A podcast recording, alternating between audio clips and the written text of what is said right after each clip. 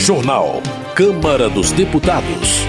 Câmara reduz encargos trabalhistas para a contratação de jovens e de pessoas com mais de 50 anos. Plenário aprova a fixação temporária de preços de serviço de praticagem. Ministro da Educação nega interferência do governo Lula nas questões do Enem. Boa noite. Em audiência conjunta de três comissões permanentes da Câmara, o ministro da Educação disse a deputados de oposição que as questões do Enem foram elaboradas em 2021, durante o governo Bolsonaro. A repórter Emanuele Brasil acompanhou o debate. O ministro da Educação, Camilo Santana, afirmou que não há interferências do Ministério ou do governo federal nas questões de exame do ensino médio, o Enem.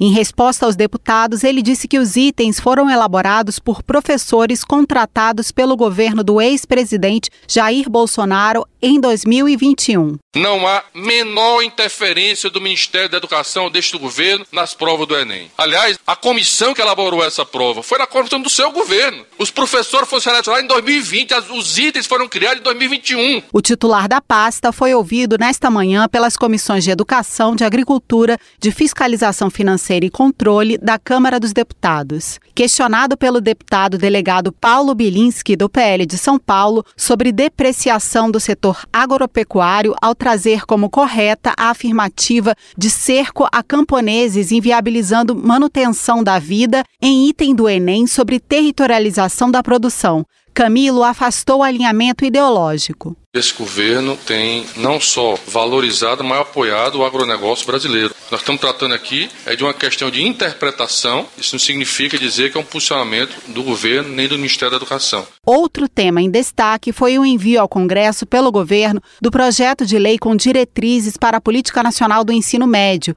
que propõe mudanças no novo ensino médio aprovado em 2017. A deputada Adriana Ventura, do Novo de São Paulo, classificou a iniciativa de revogação branca das regras do ensino médio e disse que anos de debate foram jogados no lixo. Diante disso, ela quis saber o que a pasta propõe para a educação básica e o ensino médio. A gente tem uma estrutura arcaica de ensino que não conversa com o resto do mundo em relação à rigidez de disciplina obrigatória, em relação a o aluno não ser volitivo nas suas escolhas, seguir seus interesses, suas aspirações, e isso se reflete nos nossos índices, em último posicionamentos em rankings de educação. Em resposta, Camilo Santana reforçou que foram ouvidos representantes de professores, alunos, secretarias estaduais e conselhos de educação na elaboração do projeto. Nós queremos uma escola que seja criativa, acolhedora, que diminua a evasão, focada no atual mercado de trabalho, que dê esperança. Durante a audiência, Camilo Santana reiterou que o governo tomou ação efetiva contra a onda de violência nas escolas ao combater as fake news e plataformas digitais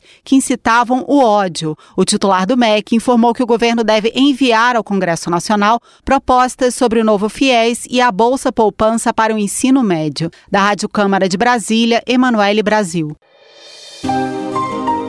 Homenagem. 20 de novembro é o Dia da Consciência Negra. Para Chico Alencar, do pessoal do Rio de Janeiro, a data deve ser comemorada diariamente, já que 80% dos brasileiros não são brancos. Na avaliação do deputado, esta característica multirracial deve orientar a luta pela igualdade e contra a discriminação e o racismo estrutural. Para celebrar o Dia da Consciência Negra, Valmir Assunção, do PT da Bahia, registra as conquistas alcançadas. Ele destaca a criação da bancada negra na Câmara como instrumento de luta no parlamento, a assinatura de titulação de áreas quilombolas, a sanção da nova lei de cotas e a criação da Bolsa Permanência para que estudantes carentes consigam concluir seus cursos. Paulão do PT de Alagoas lamenta que muitos estados do país não reconheçam o Dia da Consciência Negra como um feriado em homenagem à resistência do povo negro representado pelo Quilombo dos Palmares. O deputado comemora a passagem da data, mas lamenta as desigualdades que colocam a população negra entre a maioria dos desempregados. Esporte. Roberto Monteiro Pai, do PL do Rio de Janeiro, alerta que a falta de repasse de recursos federais ameaça o programa Forças no Esporte. De acordo com o deputado, a iniciativa que atende jovens de 6 a 18 anos visa reduzir riscos sociais e fortalecer a cidadania, a inclusão e a integração social. Ele acha inaceitável que o governo pare de investir em um programa que já demonstrou ser eficaz na renovação da esperança dos jovens. Meio Ambiente. Célia Chacriabá, do pessoal de Minas Gerais, entende que parte da solução para o problema da crise climática é a manutenção do veto ao marco temporal para ajudar a proteger 517 mil nascentes existentes nos territórios indígenas. Ela cita os recordes de altas temperaturas e as secas rigorosas em leitos de rios para cobrar o incentivo a uma economia inteligente que preserve os direitos dos povos originários e a floresta em pé. Justiça. Deputados de oposição lamentaram o falecimento do comerciante Clériston Pereira da Cunha, de 46 anos, que morreu nesta segunda-feira no complexo penitenciário da Papuda, onde estava preso no âmbito das investigações dos atos de 8 de janeiro. Gilvan da Federal do PL do Espírito Santo se diz indignado com a morte de Clériston da Cunha, que, segundo o deputado, foi acusado injustamente de tentar dar um golpe de Estado desarmado. O congressista responsabiliza o ministro Alexandre de Moraes e afirma que o comerciante não era ladrão, assassino, nem pertencia a uma facção criminosa para ficar tanto tempo detido. Coronel Ulisses do União do Acre está de luto por Clériston. No entendimento do parlamentar, ele foi assassinado pela ditadura do judiciário e por um governo que defende criminosos em detrimento do cidadão de bem. Na avaliação do deputado, o comerciante foi preso por exercer seu direito de se manifestar e por ser de direita. Para delegado Ramagem do PL, a morte de Clériston mostra que, no Brasil, há presos políticos que enfrentam condenações absurdas, superiores a traficantes e homicidas. Ele defende a criação da CPI do abuso de autoridade por entender que o país vive sob a ditadura do judiciário que nega a liberdade a um réu primário com doença grave, mas solta um criminoso com mais de 10 passagens pela polícia e que acabou matando um turista no Rio de Janeiro. Pastor Marco Feliciano, do PL de São Paulo, também lamenta a morte de Clériston que, no entendimento do parlamentar, estava preso sem uma acusação legal, sem um crime cometido e com mais de 30 pedidos de soltura por causa de comorbidades graves. Para o deputado, o judiciário usou seu poder para torturar um cidadão inocente que foi detido por sua posição política. Depois de participar do velório de Clériston em Brasília, Bia Kisses, do PL do Distrito Federal, afirma que a tristeza era ainda maior por causa do sentimento de injustiça. A deputada defende o impeachment do ministro Alexandre de Moraes, que, segundo ela, prevaricou e não teve o devido zelo na conduta de magistrado, porque os laudos médicos já alertavam para o risco de morte do detento. Luiz Lima, do PL do Rio de Janeiro, acusa a direção do PT de tentar censurar o jornal O Estado de São Paulo depois da divulgação da visita da esposa de um traficante do Comando Vermelho ao Ministério da Justiça. Segundo Luiz Lima, há outras denúncias além da veiculada pela mídia que mostram a ligação da mulher do traficante com uma apoiadora do governo federal. Ele afirma que recibos apreendidos pela Polícia Civil do Amazonas indicam três transferências que totalizam realizam 23 mil reais para a conta de Janira Rocha, ex-deputada estadual do Rio de Janeiro pelo PSOL. Economia. A Câmara aprovou a redução do preço do serviço de manobras dos navios nos portos em caso de abuso de poder econômico. O repórter Marcelo Larcher conta mais sobre a proposta. O plenário da Câmara aprovou o projeto que permite a redução do custo do serviço de praticagem quando houver comprovado abuso de poder econômico. A praticagem é a atividade de conduzir os navios com segurança na entrada e na saída dos portos. Quem faz isso é o prático, que sobe ao navio em movimento e dá as ordens necessárias para uma atracagem segura em águas com tráfego de outros navios. O projeto aprovado prevê que o valor do serviço de praticagem será livremente negociado entre a empresa responsável pelo navio e o prático, e que, se for comprovado o abuso de preço, a Marinha, autoridade para regular a atividade, poderá fixar o preço temporariamente. Da mesma forma que permite a redução do valor, a proposta também permite a elevação do preço, se for comprovado que o abuso de poder econômico foi cometido pela empresa dona do navio. Se houver a necessidade da Marinha fixar o preço, a partir da denúncia de abuso, será criada uma comissão temporária, com representantes de todas as partes e da Agência Nacional de Transportes Aquaviários, a ANTAC, para decidir a questão num prazo de 45 dias. O texto aprovado foi elaborado pelo relator, deputado Coronel Meira, do PL de Pernambuco, depois de negociação que envolveu entidades representativas dos práticos, do agronegócio e das empresas de transporte. A maioria do plenário defendeu a proposta como maneira de reduzir o custo do serviço, que ajuda a encarecer o preço final do transporte aquaviário, responsável por mais de 90% das exportações do Brasil. Foi o que disse o deputado Gilson Marques, do Novo de Santa Catarina. Nesse projeto, através de uma regulamentação, pretende-se corrigir um erro anterior, que é o estabelecimento de uma regulamentação muito fechada que ocasionou uma reserva de mercado. O que nós queremos? Que seja um sistema livre, de livre comércio, onde contratante e contratado estabeleçam o preço. O projeto dá ainda à Marinha o poder de autorizar os comandantes dos navios a conduzir a embarcação na chamada área de praticagem, sem o auxílio do prático. Mas só poderão fazer isso comandantes brasileiros de navios de bandeira brasileira e com pelo menos dois terços de brasileiros na tripulação. Além disso, o comandante terá de estar devidamente habilitado e o navio não poderá ultrapassar 100 metros de comprimento.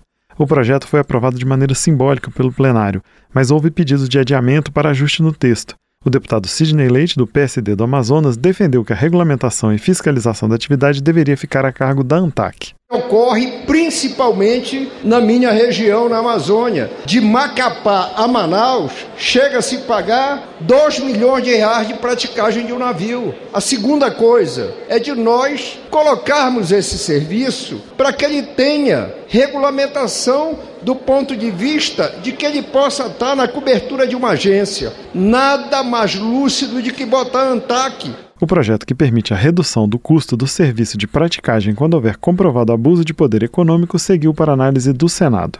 Da Rádio Câmara de Brasília, com informações de Antônio Vital, Marcelo Larcher. Desenvolvimento Regional.